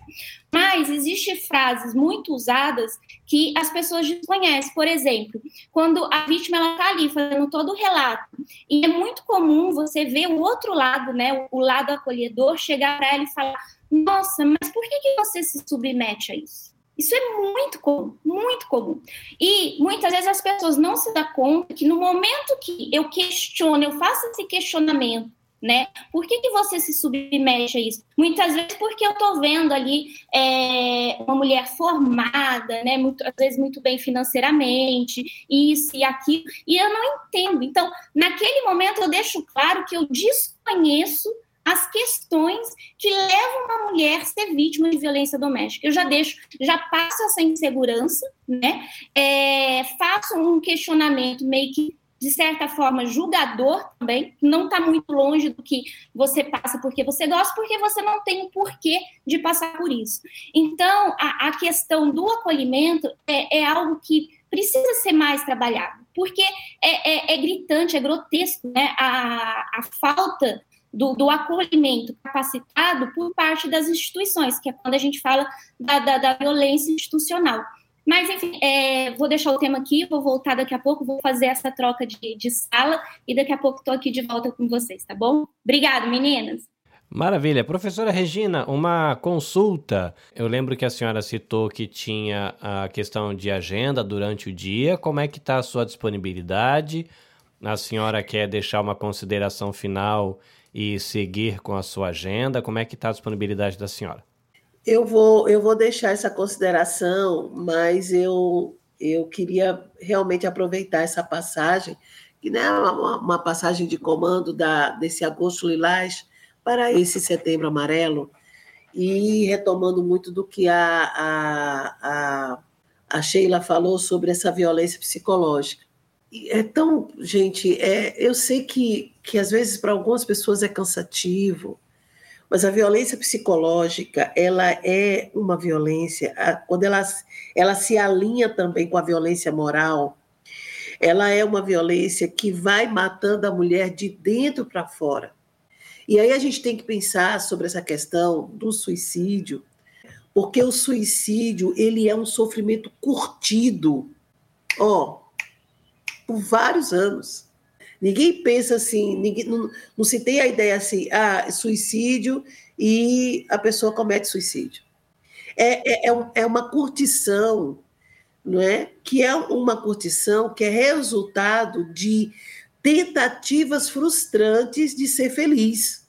Uhum. A pessoa tenta ser feliz, a pessoa tenta modificar, a pessoa tenta fazer né, algumas práticas, hora de se rebelar, hora de se submeter. Né? Só que a gente também tem que é, é, trabalhar com a questão é, é, também de como esse ambiente que, essa, que a pessoa está mergulhada, que é um ambiente adoecido, é um ambiente é, é de sofrimento mesmo. Né? Eu estava vendo aqui a, a, questão sobre a origem né, da, dessa palavra, e a origem da palavra sofrimento, ela é uma origem grega, né? E que a gente fala de ferem, ferem, né? P-H-E-R-E-I-N. Né? E no latim é ferre, e significa o quê? Carregar, carregar por debaixo, que também significa oferecer, suportar, permitir e tolerar. E é bem interessante quando fala aqui oferecer. Então, essa pessoa, né, de acordo com essa violência psicológica, porque essa mulher que sofre a violência psicológica, ela sofre por, pelo seguinte: ela vive entre o primeiro momento daquele encontro amoroso, que era só alegria, era só romance, né? era o momento da valorização, e ela fica comparando esse momento com o momento da agressão. E aí ela diz assim: mas ele não é assim. Ele, ele bebe, ou ele, é, ele fica assim só quando ele está nervoso. Né? Mas ele é uma pessoa boa. E esse, no momento em que ela tenta nos convencer disso, é, ela precisa se repetir para convencer a ela mesma. E aí é quando ela começa a se ferir mesmo, né? É aí quando ela começa a sofrer um ataque mesmo psicológico, e dentro desse ataque, muitas vezes a gente fala assim, poxa, a pessoa está se auto-sabotando, porque ela não quer abrir mão daquele momento. Não é, que, não é aquela pessoa, ela não quer abrir mão de ser feliz. E ela entende que vai ser feliz com aquela pessoa. Se ela modificar. Então, ela, ela retira da responsabilidade, ela retira do agressor, não é? aquele compromisso, aquela responsabilidade, e ela assume, ela assume duas responsabilidades. E no que ela assume, ela tenta fazer tudo para agradá-lo. Então, veja, essa pessoa, ela tem que trabalhar, ela tem que cuidar dos filhos, ela tem que, que dar conta, né, manter um casamento, tudo, e ela acaba carregando, se sufocando. E aí tem assim, no século XV, sofrimento em francês queria dizer dor, e carregava a ideia de resignação e tolerância possível ou não. Então veja essa ideia de resignação e de tolerância.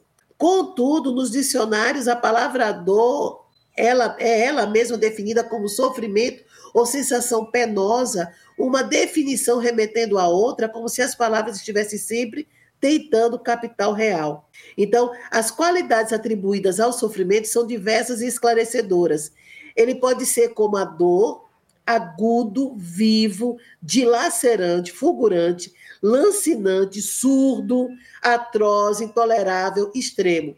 Os sinônimos apresentam toda a infelicidade do mundo.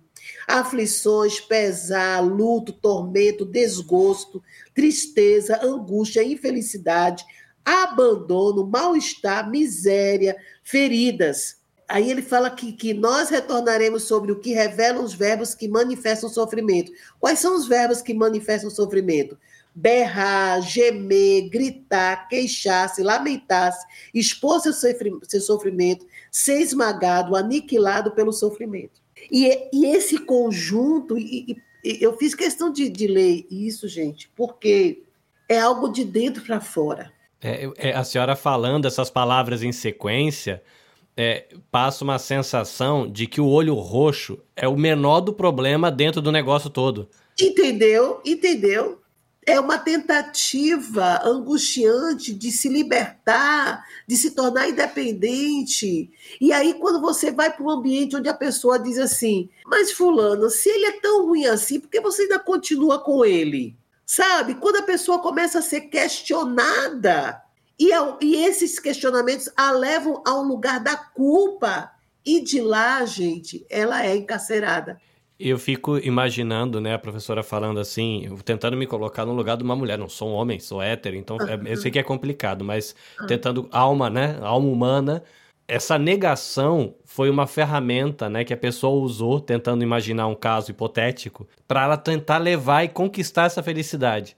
E quando ela chega um ponto de que ela vai ter que olhar, de que eu caminhei tudo isso até aqui, e, e eu tenho que repensar a minha escolha, é tão doído quanto continuar, né? Doeu para chegar até aqui, e se eu tiver que repensar e cheguei à conclusão de que eu andei tudo isso aqui à toa, é tão doído quanto, né? É, é realmente, assim, pra alma, né? Pro sofrimento, é um trem difícil. Aí, ó, é que eu fico pensando nessa questão, né? Quando a gente conversou sobre qual seria o tema da live, a gente colocou acolhimento, que é essa primeira escuta, mas é o momento do cuidado, né? Porque imagina se a pessoa senta e fala, agora vou tentar processar isso, tem como você ficar aqui do meu lado? É um tempão de cuidado, né? Não é só acolher, mas é uma caminhada depois, né, para processar tudo isso, né? E, e só para só concluir aí, Carlinhos, a gente vai para os números. Uma mulher com 60 anos que sofreu violência doméstica por muito tempo, ela tem 311 mais chances de morrer por homicídio ou suicídio. E também aquela que tem nove anos, nove anos de vida de violência, ela tem 256 vezes de chances de cometer suicídio. Esse, esse é um dado do Centro de Valorização à Vida, entende? Então, veja, é, é, as chances dessa mulher. Então, esse setembro amarelo, ele está no nosso radar, que trabalha no enfrentamento à violência contra a mulher, tanto quanto qualquer outros dias, tanto quanto qualquer outros meses. Mas a gente precisa ficar atenta a isso. Ela já bateu na porta de todo mundo, ela já, ela já percorreu, como Sheila falou, essa rota crítica. Ela já, foi, ela já foi à delegacia, ela já foi ao pastor, já foi ao padre, ela já foi à, mãe, ao pai de santo, ela já foi na Seixonoeira, foi no Hare Krishna, ela já conversou com a gente, já assistiu às lives, nas nossas lives e tudo. E aí, essa mulher, veja, por isso que a gente tem que estar atenta ao menor sinal, para que não haja o que? O que eu falei lá atrás, a curtição. E essa curtição da dor e do sofrimento ela também tem como resultado as tentativas frustradas de ser ouvida, de ser ouvida e de ser acolhida. E, e, e, é por isso que a gente precisa pensar nessa violência psicológica de uma maneira assim muito especial.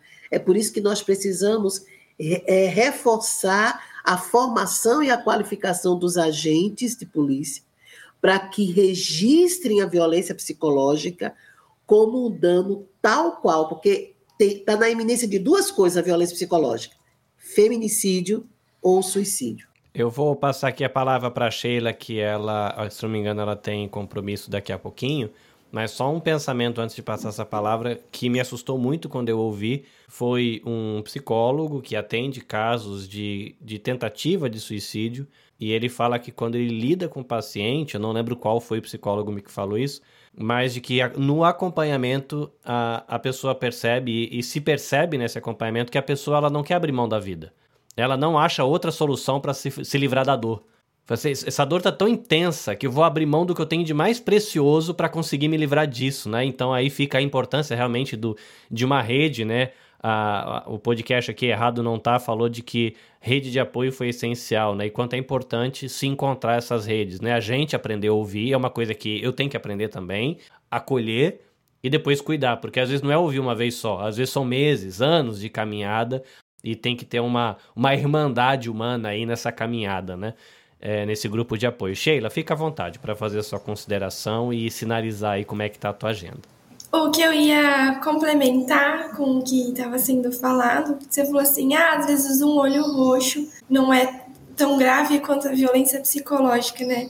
O olho roxo, ele não vem do nada, né? Até o olho roxo acontecer, muita coisa aconteceu antes. Né? E a violência psicológica, ela é a primeira violência que acontece. Tem uma série muito legal sobre violência doméstica que chama Made, tem no Netflix, que é a trajetória de uma mulher saindo da situação de violência doméstica. E a, essa série trabalha muito a questão de autonomia financeira das mulheres, né? Porque isso é uma questão. E num dado momento, ela está conversando com uma outra mulher que sofreu violência doméstica também, e ela tá falando, eu não tô entendendo por que vocês falam que eu sofri violência doméstica, ele nunca me bateu. E aí ela começa a falar tudo que ele fez, mas não bateu nela. E a outra mulher já tinha é, passado várias vezes, inclusive, pela situação de violência doméstica, de uma forma, tipo, mais. Tava mais grave, né? Foi escalonando, né? Como a gente falou, uhum. violência ele vai piorando. E ela falou para ela: Você acha que no primeiro encontro que eu tive com meu ex-marido, ele falou que um dia ele ia me estrangular na parede? Não, foi começando aos poucos. É igual o mofo, vai crescendo. Então, essa frase é igual o mofo, vai crescendo, é uma forma muito, muito boa para a gente descrever como a violência psicológica evolui até a gente chegar no feminicídio. Então, a, a Lei Maria da Penha, ela traz essa questão da conscientização sobre o que é a violência doméstica, para a gente também trabalhar a nossa escuta ativa Você está escutando, mas está pegando todos os sinais do que pode estar acontecendo. Que eu acho que é isso que falta muito na rede de atendimento. Identificar que aquela mulher está num ciclo de violência para que ele possa ser interrompido o quanto antes. Porque o ciclo de violência, geralmente, ele encerra no feminicídio. Né? O momento, isso é um dado estatístico também. O momento que a mulher mais sofre risco de morte, de morrer, é no momento que ela está rompendo com a relação. Então, o que, que isso não mostra para gente sobre a violência é, doméstica? Então, a gente está falando aqui de feminicídio e suicídio, já existem muitas feministas que trabalham o termo de feminicídio suicida, porque a mulher está sofrendo essa violência, ela já procurou ajuda na rede de atendimento, ela já procurou a rede de apoio, ela continua sendo vitimizada, ela não tem apoio, a saída que ela encontra é o suicídio. Então, trazer esse termo suicídio feminista, é, é, feminicídio suicida, faz muito sentido porque a gente está trabalhando. Então era isso que eu queria pontuar. Infelizmente, eu vou ter que sair, porque eu vou para o meu outro trabalho. É, bom, em primeiro lugar, eu agradeço muito a oportunidade de estar aqui. Para mim, significa muito de estar com pessoas como todos vocês, né? A gente falou da Regina, mas poder estar com a Lilian, que faz esse trabalho maravilhoso no Japão. Tá com a Patrícia e com a Catarina, que são mulheres que me inspiram muito. A gente está nesse trabalho do podcast já há um ano. E com o Carlinhos também, que sempre se disponibiliza né, para discutir coisas tão importantes. Então, eu agradeço muito esse espaço, eu agradeço quem estava aqui escutando, quem vai escutar, tipo, na live e quem vai escutar depois do podcast, né? Tudo que dá a gente transforma em podcast. Então, estou muito feliz de estar aqui e, infelizmente, é um assunto que a gente ainda vai ter que discutir muito, mas acho que, como a Regina trouxe nessa perspectiva, eu estou na luta há pouco tempo, eu sou um neném ainda, né? Mas a gente tem pessoas gigantes aqui que contribuíram para que muita coisa acontecesse e acho que eu enxergo muito a trajetória da Regina como ela abriu porta para que a gente pudesse passar e fazer mais é sobre isso, é sobre essa trajetória da Regina e de mais milhares de mulheres, é sobre a representatividade que a, lei, que a Maria da Penha traz. E a lei, como a gente tem que lutar por ela, né? Porque faz aí quase 20 anos que ela foi promulgada e até hoje ela não foi completamente implementada. E a gente tem que lutar pela lei, a gente tem que lutar pela lei para que um dia ela não seja mais necessária, porque isso eu acho que é o que a gente mais quer, né? Que a violência doméstica cesse. Então, eu queria deixar essa consideração final e agradecer mais uma vez por estar aqui e que a gente tenha mais 60 episódios do podcast do FAMT. Não, que eu vou aproveitar e vou sair, mas eu quero, não posso deixar de agradecer a Sheila, a Patrícia, a Catarina e ao Carlinhos por assumirem esse, esse barco chamado PAMITê e aí que eu venho acompanhando. Eu sei que vocês vão fazer um trabalho maravilhoso. Eu quero agradecer aqui publicamente a compreensão de vocês e vocês não terem deixado o PAMT, é, é, é, como é que se diz, se esmilinguir e ter continuado né, com esse trabalho maravilhoso. Nós temos aí uma, um elenco bom para a gente trabalhar, de pessoas que querem agora, conhecendo o PAMITê, querem fazer parte desse, dessa diversidade de assuntos. Nós temos muito a falar sobre racismo, sobre a questão da homofobia, falar sobre política é, é, violência política de gênero, falar sobre interculturalidade, a transculturalidade, trazer mais informações sobre o Japão e outros e outros e outras localidades do Brasil, fora do Brasil, do interior, da capital, da região metropolitana, né? E sobre autonomia, empreendedorismo, são vários assuntos e por isso nós vamos ter muito mais, é, Sheila, do que 60. Então, eu quero agradecer a vocês por essa oportunidade, a oportunidade de Carlinhos e essa oportunidade maravilhosa da Lilian buscar esse estreitamento, de conhecer mais a questão da violência e levar para mulheres brasileiras que estão no Japão e que passam por várias fases, por várias situações e que a gente nessa o, Instituto Maria da Penha se sente extremamente honrado pela instituição, pela, pela Lília, por ter nos escolhido a ajudar vocês. Eu sei que tem várias outras instituições, mas de apoiar e fazer esse trabalho. É, eu, vou, eu vou só terminar com, com um, poema do Carlos Drummond de Andrade. Então, eu não queria que a Sheila saísse daqui sem esse agradecimento não é, que eu estou fazendo a todos vocês. E tem um, um, um poema aqui bem rapidinho. Eu te amo porque te amo Não precisas ser amante e nem sempre sabe sê-lo. Eu te amo porque te amo. Amor é estado de graça e com amor não se paga. Amor é dado de graça, é semeado no vento, na cachoeira, no eclipse. Amor foge a dicionários e a regulamentos vários. Eu te amo porque não amo. Bastante ou demais a mim. Porque amor não se troca, não se conjuga nem se ama. Porque amor é amor a nada. Feliz e forte em si mesmo. Amor é primo da morte e da morte vencedor. Por mais que o matem e matam, a cada instante de amor. As 100 razões do amor de Carlos Drummond de Andrade. Muito obrigada e agradeço a Deus por esse dia que se chama hoje, a todas e todos vocês. E olha, gente, eu agradeço enormemente a honra de vocês pela admiração, mas muito maior é o que está em nós do que o que está no mundo.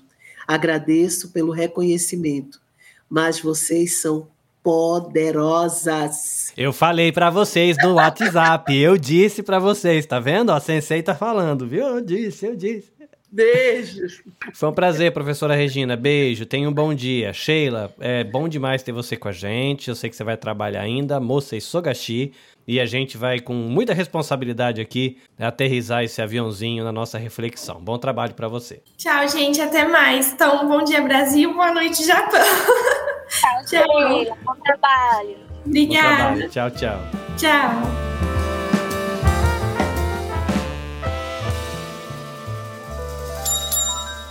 Bem-vindo! Você está ouvindo Pamité Basquete.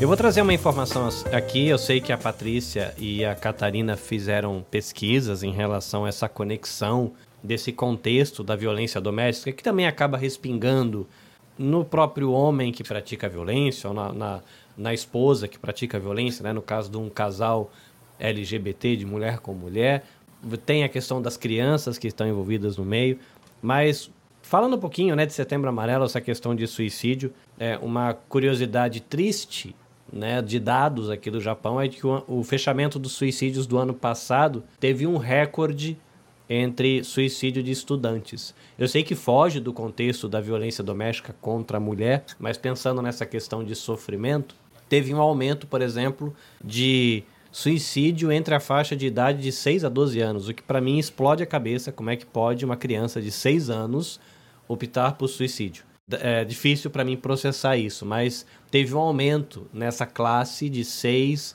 até 16 anos mais ou menos, que é o período de escola, e foi o recorde da contagem desde 1980. Então tem alguma coisa que não está legal na nossa sociedade né, também na sociedade japonesa, assim como tem coisas no Brasil, né, e fica essa informação assim para a gente refletir, né, será que houve acolhimento, será que houve, como a Sheila falou, uma escutativa, será que todas aquelas palavras que a professora trouxe quando ela estava citando o sofrimento, será que isso foi levado em conta quando alguém sentou com essas crianças, com esses pré-adolescentes adolescentes, ou será que não?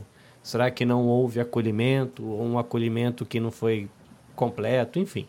Né? É uma, é um, é uma questão aqui não de trazer como acusação, mas de uma reflexão para a gente ser sensível. Carlinhos, só para complementar essa questão do, do suicídio, com que o, o, número de suicídios ele é alto aqui no Japão, eu acho que é um dado que o, o mundo conhece, né? Que, que é bem divulgado.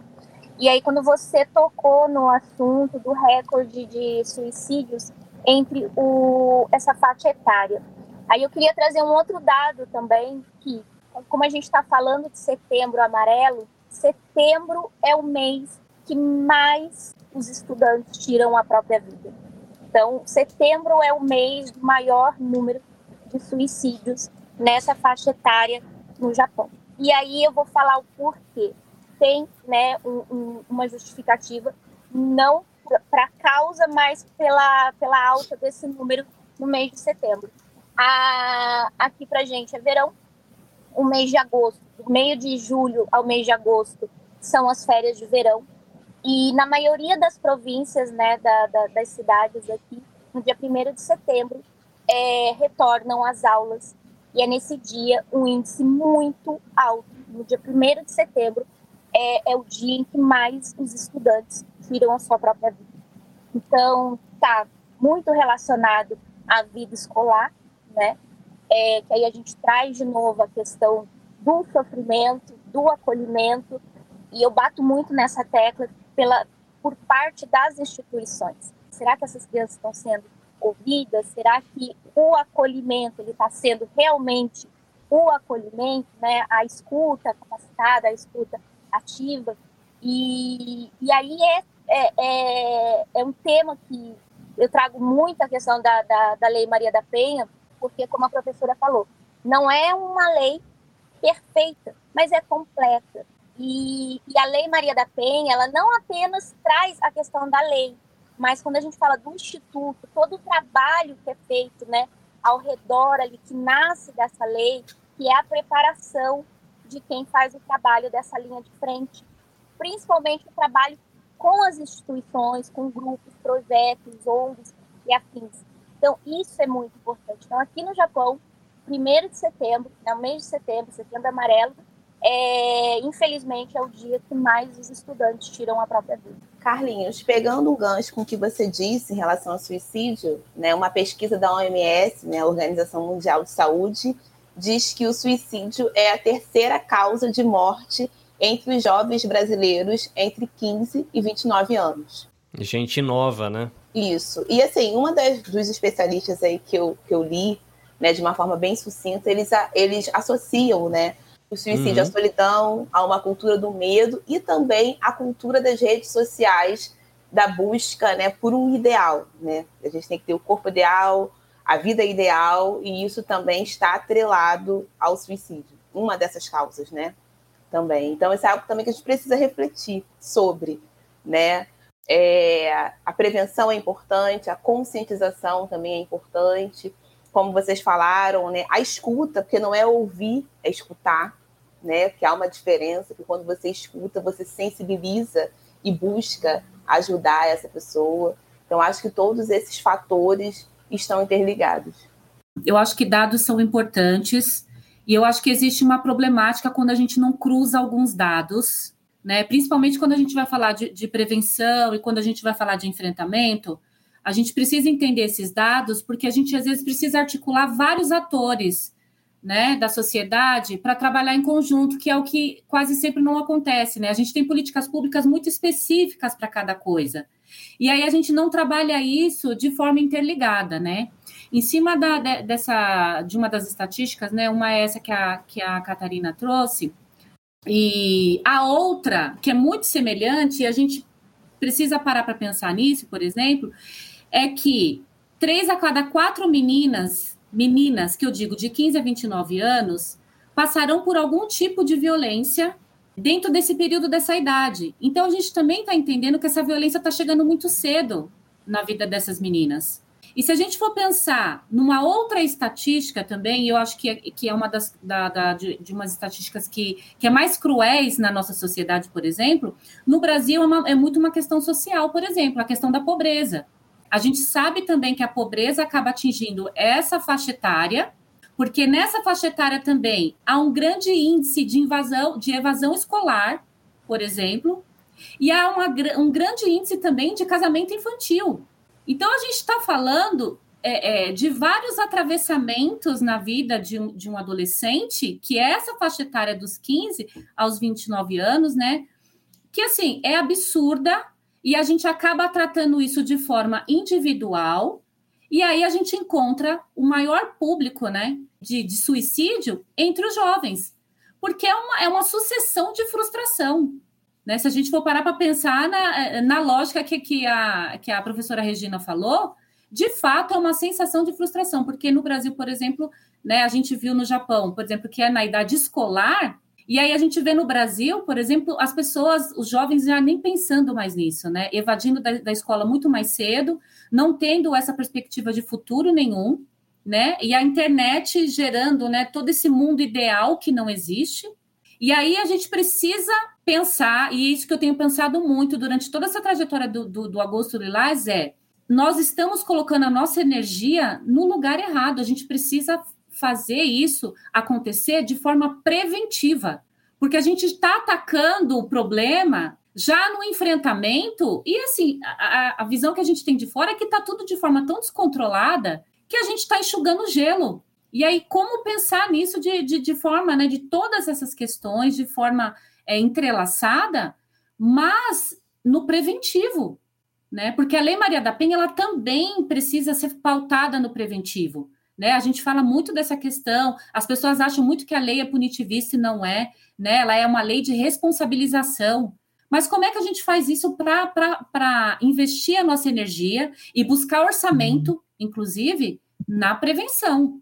É na prevenção. E é muito antes, né? É no ensino fundamental, é na primeira infância que a gente precisa já buscar isso, né? Porque a gente, de fato, a gente tem, tem passado por essa, por essa visão da sociedade de que as pessoas não acreditam mais. E há uma solução para essas questões, né?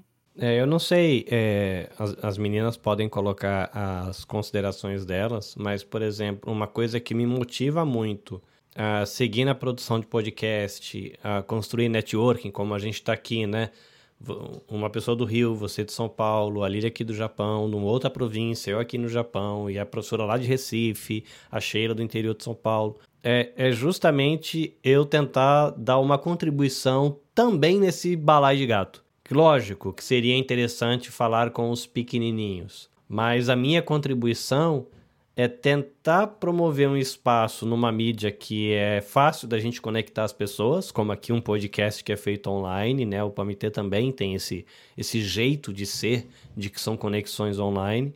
E a gente produzir um conteúdo que ele vai indo para a rede e na esperança de que a gente está semeando de alguma maneira, através desse conteúdo, que às vezes ele fica meio técnico, outras vezes ele é um pouco mais é, coloquial, mas de semear essa, conscientização. Às vezes uma mãe que vai ouvir, ou um pai que vai ouvir, vai melhorar a relação dela, ou essa informação vai passar por ela e tocar de maneira positiva os filhos ou os netos. É, no meu caso, né, quando a gente se reúne e está aqui, né, vocês numa manhã de feriado, eu e a Lilian, final de dia, tem jornada de trabalho no dia seguinte.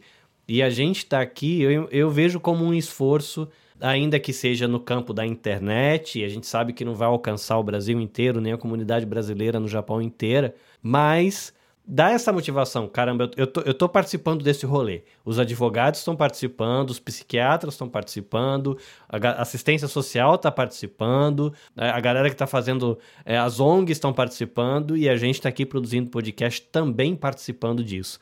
Tentando ser acolhedor aqui no Pamitê, tentando mostrar cuidado para as pessoas e de alguma maneira plantar sementinhas que possam ser preventivas né? Talvez a pessoa que vai ouvir, a gente tem aqui sete pessoas agora assistindo ao vivo, esperança de que outras pessoas vejam no YouTube, ou na página do Facebook do Pamitê, ou mesmo no feed lá do Spotify, e essa sementinha alcance alguém que possa se sentir acolhido, cuidado, e quem sabe, preveja, não sei se é assim que se pronuncia isso, se conjuga a palavra prevenção, mas que cria nessa camada de proteção para que outros não experimentem isso, ou a pessoa que já experimentou não volte a experimentar, né? Tanto a violência doméstica é algo muito doído, acho que é muito triste, né? O sofrimento que isso gera.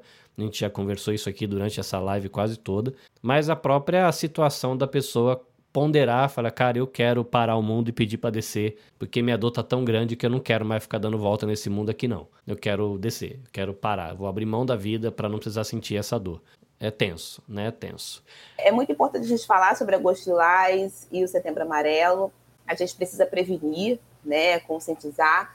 Mas é, de todos esses dados aí, o que me vem à mente é que, além disso, a gente precisa tratar o problema. E o problema da violência, da, do suicídio está, pelo menos aqui no Brasil, atrelado às vulnerabilidades, às desigualdades sociais e ao racismo são, é, são situações, são questões que a gente precisa tratar na raiz. Enquanto a gente não conseguir tratar isso na raiz, a gente vai ter índices muito altos, né? Porque por mais que a gente faça é, toda essa mobilização, essa conscientização, isso não chega nas instituições, né? É o que a gente verifica aí no nosso dia a dia.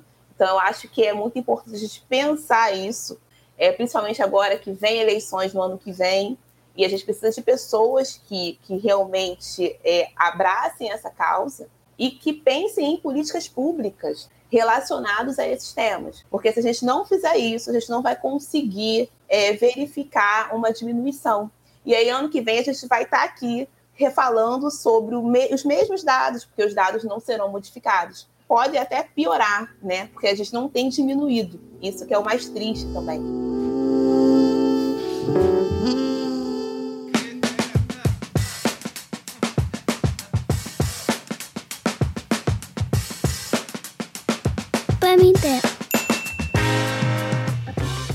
Então, muito obrigado. Fica essa reflexão para todos, né? E tenham um ótimo dia e uma boa noite. Já estou na hora já de dormir, né? Já estão cansados. as crianças, as crianças têm que ir para cama.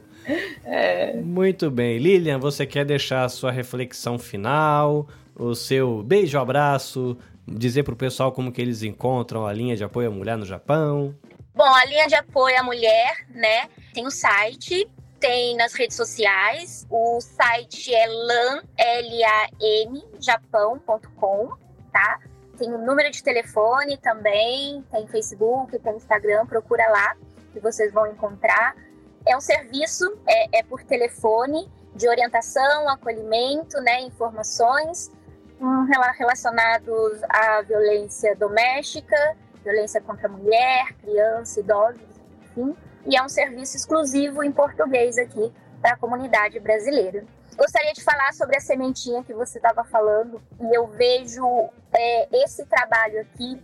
Uma vez, uma vez não, não, não, não muito distante, acho que foi alguns meses atrás, março, março, eu acredito, foi num trabalho como esse, né, é, numa live que nós fizemos um resgate aqui de uma vítima em conjunto com o Instituto Maria da Penha, né, que nós resgatamos aqui, o Instituto recebeu aí no Brasil. E foi graças a, a, a uma live como essa. E o que, que teve nessa live? A informação. Eu vejo a informação como uma sementinha, né? Porque a informação ela esclarece e ela alivia o sofrimento. É, é algo muito importante, porque às vezes é uma sementinha, é uma informação, pode mudar toda a trajetória, todo o sofrimento daquela pessoa, daquela mulher. Então, eu gostaria de agradecer aqui mais uma vez pela oportunidade, pela troca de experiência. É muito válido, é sempre muito rico para gente, né? É, embora a gente esteja tão distante aí, Brasil e Japão, mas nós vivemos realidades muitas vezes parecidas, né, com alguns diferenciais apenas. Mas é, é, eu espero estar tá aí colaborando, contribuindo aí nessa caminhada com vocês, tá bom? Muito obrigada. Patrícia, a sua opinião, você que é a nossa senpai ou a nossa veterana, a nossa mulher experiente aqui no podcast, diga, você acha que alcançamos o nosso objetivo ou pelo menos passamos pertinho? É, a gente está sempre, eu acho que é super válido isso que você falou. É, a gente está sempre plantando uma sementinha, isso que a Lília falou é, é fundamental. A gente às vezes não consegue é, é, mensurar o quanto a nossa voz alcança e alcança alguma pessoa que está precisando. Então, é, eu acho que muita, muitas coisas a gente faz, a gente não tem essa noção, sabe? Eu queria deixar dois, é, dois telefones, dois contatos, né? Um é o nosso próprio 180, para que a pessoa busque orientação por telefone, ou queira fazer denúncia, ou queira pegar algum tipo de informação no Brasil. Então, nos casos de violência doméstica, né, é, busca o 180, e nos casos do Centro de Valorização da Vida, a pessoa que está com pensamentos, né, ideações é, é, de suicídio, que essa pessoa queira conversar, ouvir, falar também, a gente tem o 188, o site também tem um, um, um chat onde você também pode buscar, é, mas não deixe de procurar a sua rede de apoio, não deixe de falar o quanto, o quanto você está se sentindo, e pessoas que vão ouvir tenham empatia, né? Um ouvido, uma escutativa, é, pode salvar uma vida naquele momento. Então pare para escutar as pessoas, dê importância de fato à reclamação, porque a gente tem, é, ah, não, a, a, pessoa que fala muito não faz, a fala, sabe? A gente tem um certo descrédito quando a pessoa está uhum. pedindo ajuda e a gente acha que, que não, que ela não vai ter coragem. Acredite sempre no que ela está falando. Acredite sempre na voz dessa mulher dê ouvidos, oriente, busque ajuda. Se você não sabe, vai na internet, vai. A, a informação está aí para isso. A internet também está aí para isso. Ela tem causado um caos, mas é, por outro lado, ela também tem trazido muita informação, né? Então busquem ajuda de qualquer maneira, seja de pessoas estranhas, né, nos canais, obviamente, né, oficiais, né, ou na sua família, nos seus amigos, na sua rede de apoio. Não deixe de pedir ajuda. Muito bem, é isso, meu querido ouvinte. Palminha para você que esteja com a gente.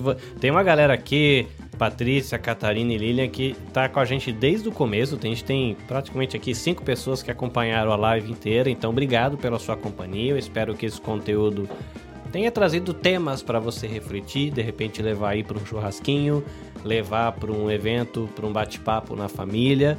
Lembrar, né, quando você vê alguém falando no grupo do Zap Zap da família, tô sem paciência, queria dormir, não acordar mais ah, eu queria não estar tá mais nesse mundo, queria desaparecer.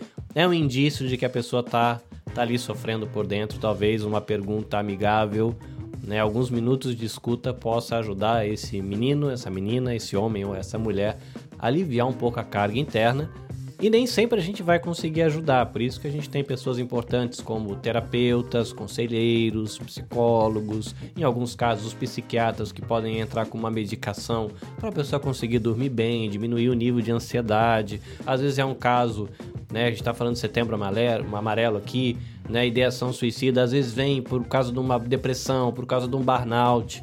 Então, o acompanhamento é bem legal, existem vários serviços aqui no Japão que podem fazer isso em japonês em português também, ONGs, iniciativas, um parceiro aqui da Nabecast, o Projeto Tsuru, tem terapeutas e terapeutos, né, homens e mulheres que falam inglês, japonês, espanhol, português, para atender a comunidade brasileira no Japão. Enfim, o recado é, seja aí no Brasil ou aqui no Japão, se cuide, procurem amigos que possam andar com você e, se necessário, se dê ao direito, se permita buscar ajuda profissional com um conselheiro profissional ou com um terapeuta ou uma terapeuta profissional ou mesmo um psiquiatra que vai te ajudar com uma questão medicamentosa para que você fique bem. Né? A gente está aqui fazendo o PAMITê, a gente trabalha, a gente tira aqui manhã de 7 de setembro no Brasil, noite de 7 de setembro aqui no Japão, para que você tenha uma vida mais legal. Essa é a nossa esperança, esse é o nosso sonho.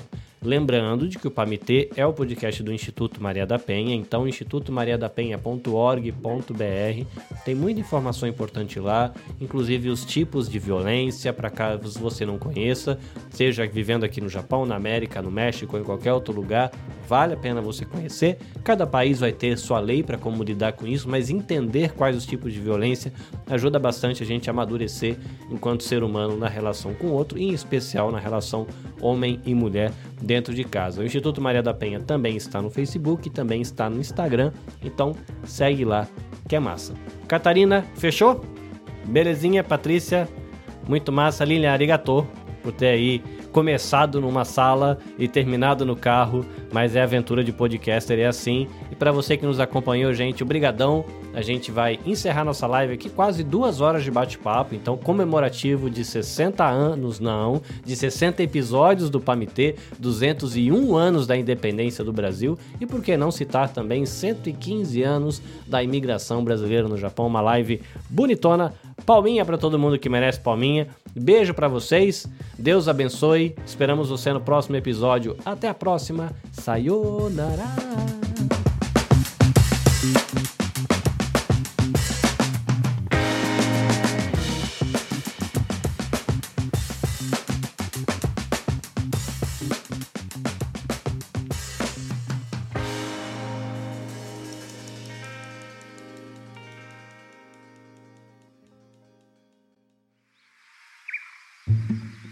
Este episódio foi editado pela Nabecast.